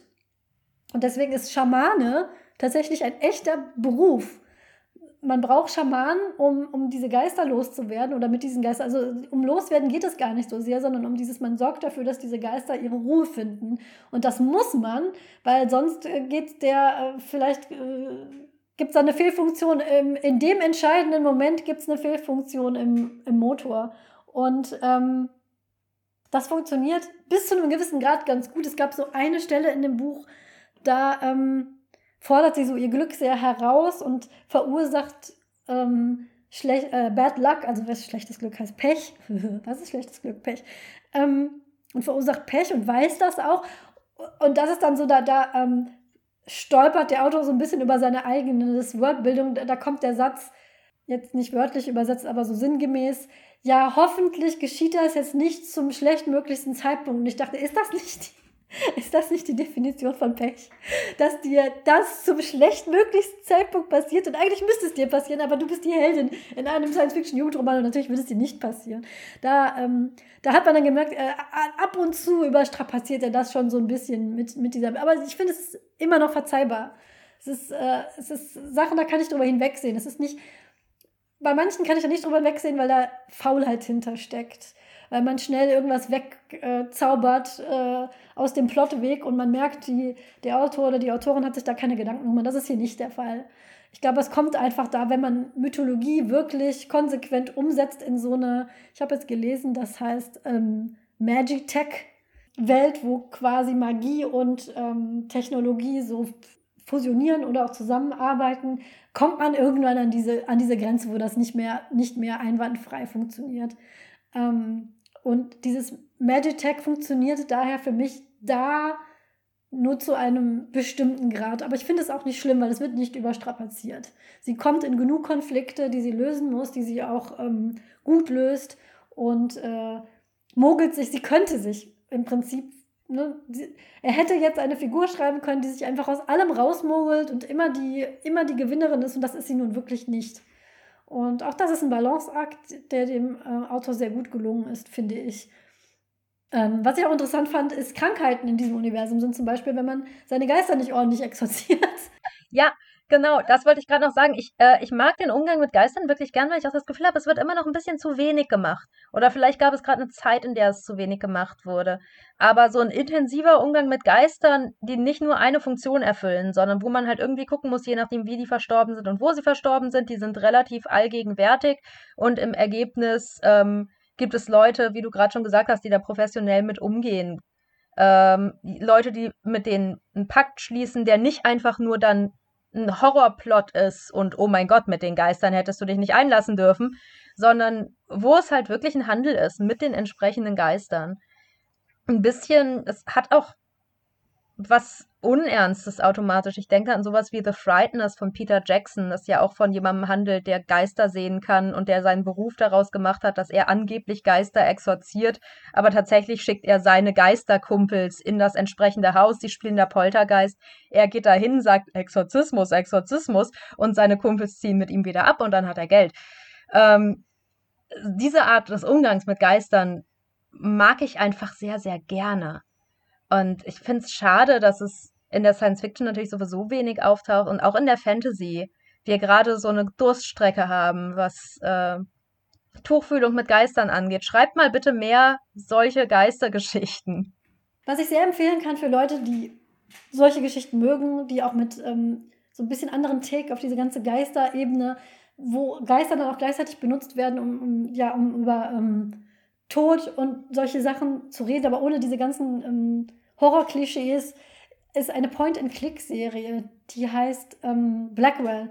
Das sind fünf Spiele, die alle damit zu tun haben mit einer Familie von was? Wir sind schon wieder bei problematischen Pluralen. Was ist der, was ist der Plural von Medium? Medien? Medien. Genau, wo die ähm, Frauen in der Familie haben eine Gabe, Geister zu sehen.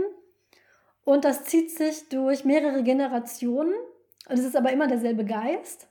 Und in jedem Spiel taucht eine andere Generation aus dieser Familie. Es ist immer eine Frau, die sehr unterschiedlich damit umgehen, dass sie diese Geister, dass sie diesen Geistermenschen sehen können. Und alle auf ihre Art aber dann irgendwie damit zurechtkommen, weil es geht darum, im Prinzip Menschen zu helfen, indem man ähm, Kriminalfälle löst, indem man nämlich Geister, die irgendwo festsitzen und nicht wegkommen, weil sie ermordet wurden und die dann so gefangen sind, ähm, dem man quasi den Weg ins Jenseits bereitet, indem er diesen Fall löst. Und alle Frauen in dieser Blackfire-Familie gehen sehr unterschiedlich um mit diesem, mit diesem Geist. Und ähm, nach und nach in dieser Point-and-Click-Serie kommt man auch auf die Geschichte, wie diese Person zu einem Geist wurde. Und auch das, das hat, äh, kann ich schon mal vorwarnen, wer, ähm, es hat kein Happy End. Aber das Ende ist trotzdem berührt einen sehr und bleibt sehr bei ihm. Es ist ein sehr konsequentes Ende. Wenn man solche Geschichten gerne mag, auch mit viel Humor, auch viel ähm, leichtherzig. Es ist aber Noir. Also es ist eine Noir-Detektivgeschichte. Kann ich sehr, sehr empfehlen. Es ist, es ist im Prinzip, es hätte auch ein Roman sein können, eine Romanserie. Es ist aber als Point-and-Click-Spiel, die, ähm, da die auch schon was älter sind, gibt es die relativ günstig, immer mal wieder irgendwo in einem äh, Humble Band oder Sale abzugreifen, kann ich sehr empfehlen. Und ähm, nicht zu scheuen, Geister nicht einfach nur als ein lustiges Gimmick wie, keine Ahnung, Kaspar den Geist oder sowas äh, einzusetzen, sondern zu benutzen, um wirklich auch ähm, ja, sich zu beschäftigen. Wie gehen wir mit Tod um, mit Verlust? Finde ich immer sehr gut, wenn, wenn, wenn Jugendbücher das machen. Ich habe ein Jugendbuch gelesen, das mich bis heute traumatisiert hat, muss ich leider sagen, weil da ist auch ein, ein, Mädchen, was sich mit einem ähm, Geisterkind anfreundet und dann äh, löst, wie dieses Mädchen gestorben ist. Und das wird aber leider, wie ich finde, für ein Buch, was für Zwölfjährige vermarktet wird, dermaßen brutal und gruselig beschrieben, dass ich leider nur noch das weiß und ansonsten über die Qualitäten dieses Buchs nicht mehr viel sagen kann. Also, ähm, und das finde ich halt auch gut an Dragon Pearl. Das hatte ich ja schon ganz am Anfang erwähnt. Es ist immer ein bisschen creepy, wenn diese Geister auftreten, aber es, es, es gruselt einen nie in Albträume hinein. Und das finde ich auch sehr gut. Er weiß, es sind immer noch 13-Jährige, die dieses Buch lesen werden. Und man muss die jetzt nicht nächtelang wach liegen lassen, nur um Geister einzuführen. Das, äh, vielen Dank dafür, Johann Lee. Das machen nicht alle AutorInnen so. Unterm Strich ein Buch, was gut funktioniert, ein Buch, was wir gerne gelesen haben und etwas bedauern, dass wir nicht noch einmal 13 sein könnten, nur um dieses Buch zu lesen. Ähm, dank TV-Tubes habe ich gelernt, dass dieses Buch zum einem ähm, Genre gehört, von dem ich vorher noch nie so wirklich was gehört habe, das nämlich Myth-Punk, nämlich ein Subgenre, wo klassische Folklore ein, wie es TV-Tubes ausdrückt, hyperpoetisches, postmodernes Makeover bekommt. Aber ich weiß, Heike, dass du eine Meinung hast zu Punk, also Myth-Punk, Cyberpunk. Äh, ja, nee, also ich muss ganz ehrlich sagen, dass nach Cyberpunk wir das Punk-Suffix langsam mal hätten beenden können. Also ich habe mich dazu ja auch mitunter schon mal geäußert. Ich habe auch mal einen Artikel darüber geschrieben. Wir haben ja gerade vor allen Dingen die Hope-Punk- und Solar-Punk-Zeit. Und während ich das, was da aktivistisch passiert, sehr schätze und auch ähm, das, was da sowieso ein vager Begriff das, was da reingerechnet wird, durchaus mitunter gerne gelesen habe, finde ich wirklich, dass dieser Punk-Begriff so leer geworden ist. Was, was daran ist bitte Punk? Also es ist ein Suffix, das einfach im Großen und Ganzen einfach nur noch heißt, dass es besonders radikal gegen etwas Bestimmtes dabei sein soll. Und äh, meine Frage wäre jetzt, ich höre von Mythpunk zum ersten Mal und mit Entsetzen. Ähm, was ist das Punk an Mythpunk? Kannst du mir das erklären?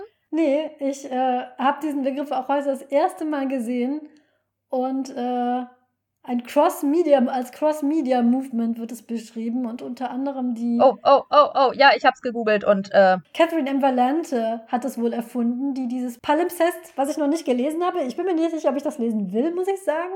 Ich habe viel davon gehört, aber immer so aus Ecken, wo ich nicht weiß, so, äh, ich glaube nicht, dass das meine Art Buch ist. Viele hypen das sehr, von daher, wenn euch das Spaß macht, das zu lesen. Aber ich bin mir einfach noch nicht sicher, ob das die Art Buch ist, die ich gut finde. Also Valente kenne ich vor allen Dingen durch ihren äh, ESC angehauchten Roman. Der ist ganz witzig. Äh, das ist Space Opera.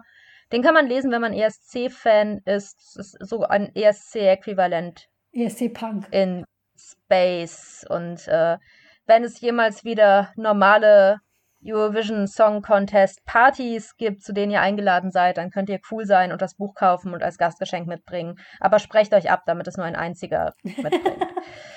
ja, nichtsdestotrotz, trotz Valente ist genau die Generation und auch genau die, der, der grobe literarische Bereich, wie auch äh, die Frau, auf deren Namen ich gerade nicht komme, die den Hope-Punk-Begriff geprägt hat. Also es ist gerade auch ein Versuch, einfach für alles immer einen Begriff zu finden, der vage an den Begriff Cyberpunk bis Steampunk angelehnt ist. Und ich bin einfach kein Fan davon, dass das passiert. Ich glaube nicht, dass es wirklich notwendig ist, diesen Begriff zu finden, um, oh mein Gott, Elfpunk ist ein Subgenre von Mythpunk. Ah, I have no words. Der Witz ist, weil du sagtest Generation.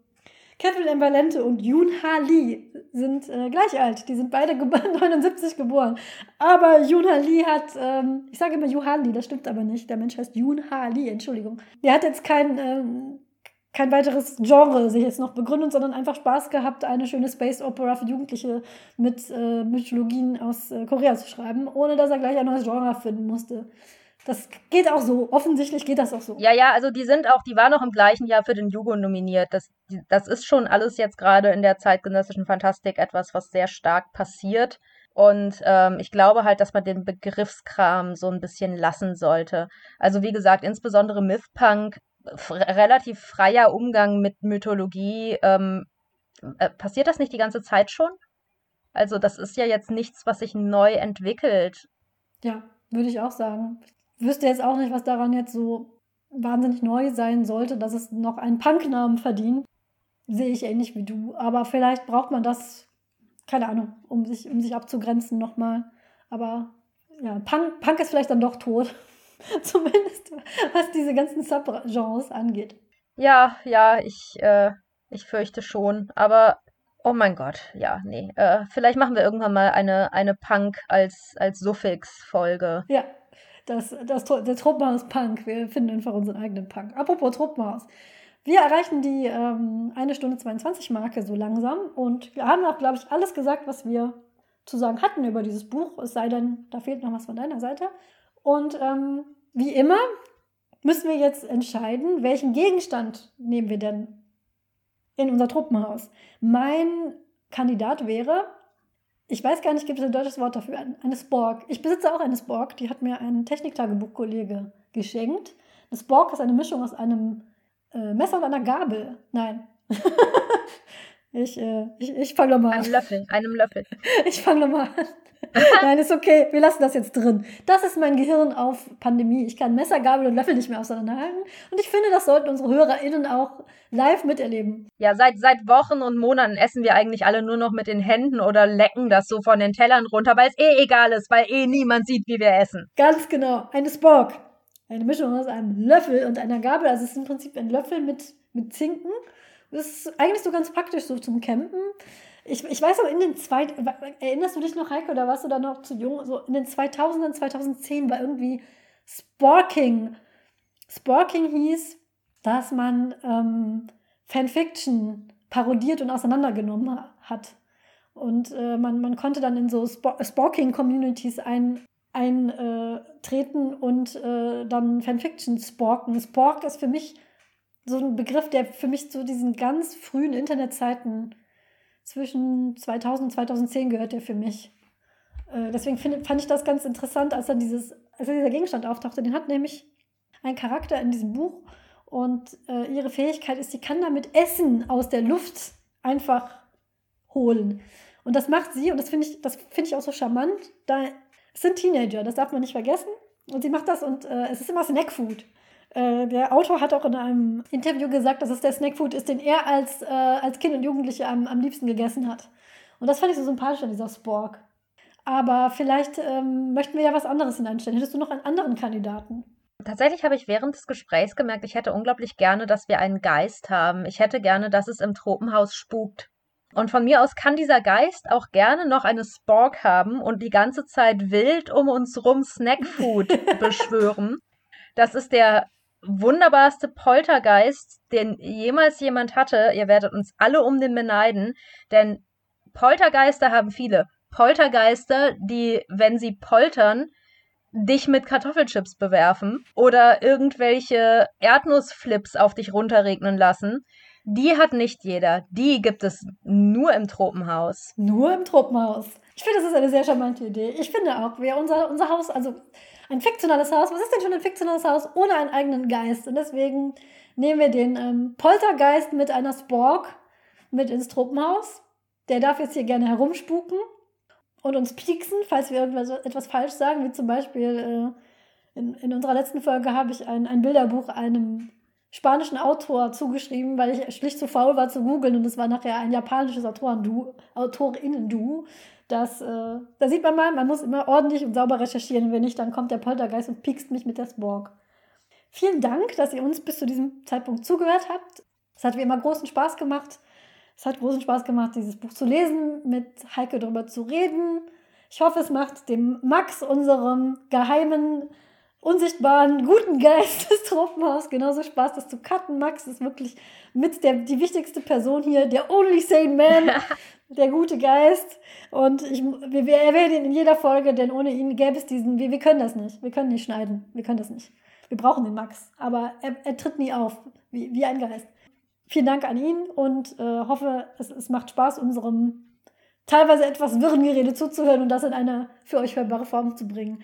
In der nächsten Folge, das ist die Folge Nummer 6 schon, ich bin wirklich äh, ganz platt, sprechen wir dann tatsächlich über das Geheimnis des siebten Zauberers. Das hatten wir, glaube ich, schon angekündigt, aber die Pläne haben sich ein bisschen geändert. Das ist auch ein, ein, ein Jugendbuch, was jetzt wir gezwungen haben, dass der Paulus liest. Wir haben es beide als Jugendliche gelesen in einem einer Unterhaltung, die ich nie vergessen werde, haben wir nämlich beide ähm, gesammelt, über was wir gerne im Truppenhaus reden können. Und so, ja, es meinte Heike so, ah, es gibt dieses eine Buch, das habe ich so gerne gelesen und das kennt aber niemand. Und dann schrieb sie das hin und auf einmal kam eine, eine Masse an Kindheitserinnerungen in mich hinein zurückgeströmt. Ganze Teile meiner Kindheit kamen zu mir zurück, weil das war eines meiner allerliebsten Lieblingsbücher, die ich gelesen habe. Und ich hatte es aber bis dahin komplett vergessen. Das Geheimnis des siebten Zauberers von Diana Wynne Jones. Diana Wynne Jones kennt ihr vielleicht als Autorin von ähm, Das wandelnde Schloss, Schrägstrich House Moving Castle, verfilmt worden von Studio Ghibli. Aber sie hat auch dieses Buch geschrieben. Es hat auch, ähm, es hat keine Geister, aber es hat Technologie, es hat Raumschiffe und es hat Zauberer und, äh, und Hexen. Und ich finde, es ist eines der besten Bücher, die ich in meinem Leben je gelesen habe. Und ich habe eine Menge Bücher gelesen. Und eine weitere Gemeinsamkeit mit Dragon Pearl, die es hat, ist, dass es meines Wissens aktuell noch nicht wieder neu aufgelegt wurde. Die Bücher von Diana Wynne Jones erscheinen aktuell im Knaur Verlag, eins nach dem anderen, wieder neu auf Deutsch, meines Wissens auch neu übersetzt. Ich bin nicht ganz sicher, das müsste man nochmal verifizieren. Das Geheimnis des siebten Zauberers ist aktuell noch nicht dabei. Das muss man sich irgendwo gebraucht auf eBay etc. schießen. Genauso wie ich mir sehr wünsche, dass wir Dragon Pearl irgendwann verfügbar haben auf Deutsch. Am besten als Teil dieser gesamten wunderschönen Rick Ryden Präsenzreihe. Bitte, bitte, lieber Knauer Verlag, das Geheimnis des siebten Zauberers ist so gut. Wo bleibt es? Wo bleibt es neu aufgelegt? Wir flehen euch an. Und wir werden in der nächsten Folge weiter flehen. Vielen Dank. Ich weiß, ich folge auf Twitter einer Mitarbeiterin vom Knau Verlag, die nämlich das wandelnde Schloss äh, neu aufgelegt hat auf ihre, auf ihr äh, Drängen hin. Und ähm, ich werde herausfinden, wer das, äh, wer das ist. Ich werde mich erinnern und ich werde diese Person drunter taggen und anflehen, bitte nehmt auch das, äh, das Geheimnis des siebten Zauberers mit rein. Es ist wirklich ein zeitloses, ganz tolles Jugendbuch, was sehr gut gealtert ist und was ich auch heute jederzeit wieder, ich habe es auch, meiner Tochter vorgelesen, die ganz begeistert war. Und wir verschießen unser Pulver für die nächste Folge. Ja, genau. Wir verschießen unser Pulver. Ich, ich höre auf damit. Der, der, der Geist, der piekt mich schon mit der Gabe, mit der, mit der, wie sagt man auf, was, was sagt man auf der Spabel? Ich weiß es nicht. ich, ich werde schon gepiekt. Ich höre jetzt auf, das sparen uns alles auf fürs nächste Mal. Ich bedanke mich. Es war sehr schön, euch hier zu haben, hier im Truppenhaus. Setzt euch hin, nehmt euch eine Spork, holt euch Chips, legt die Füße hoch und ähm, wir sehen uns beim nächsten Mal. Wir hören uns beim nächsten Mal. Bis dann.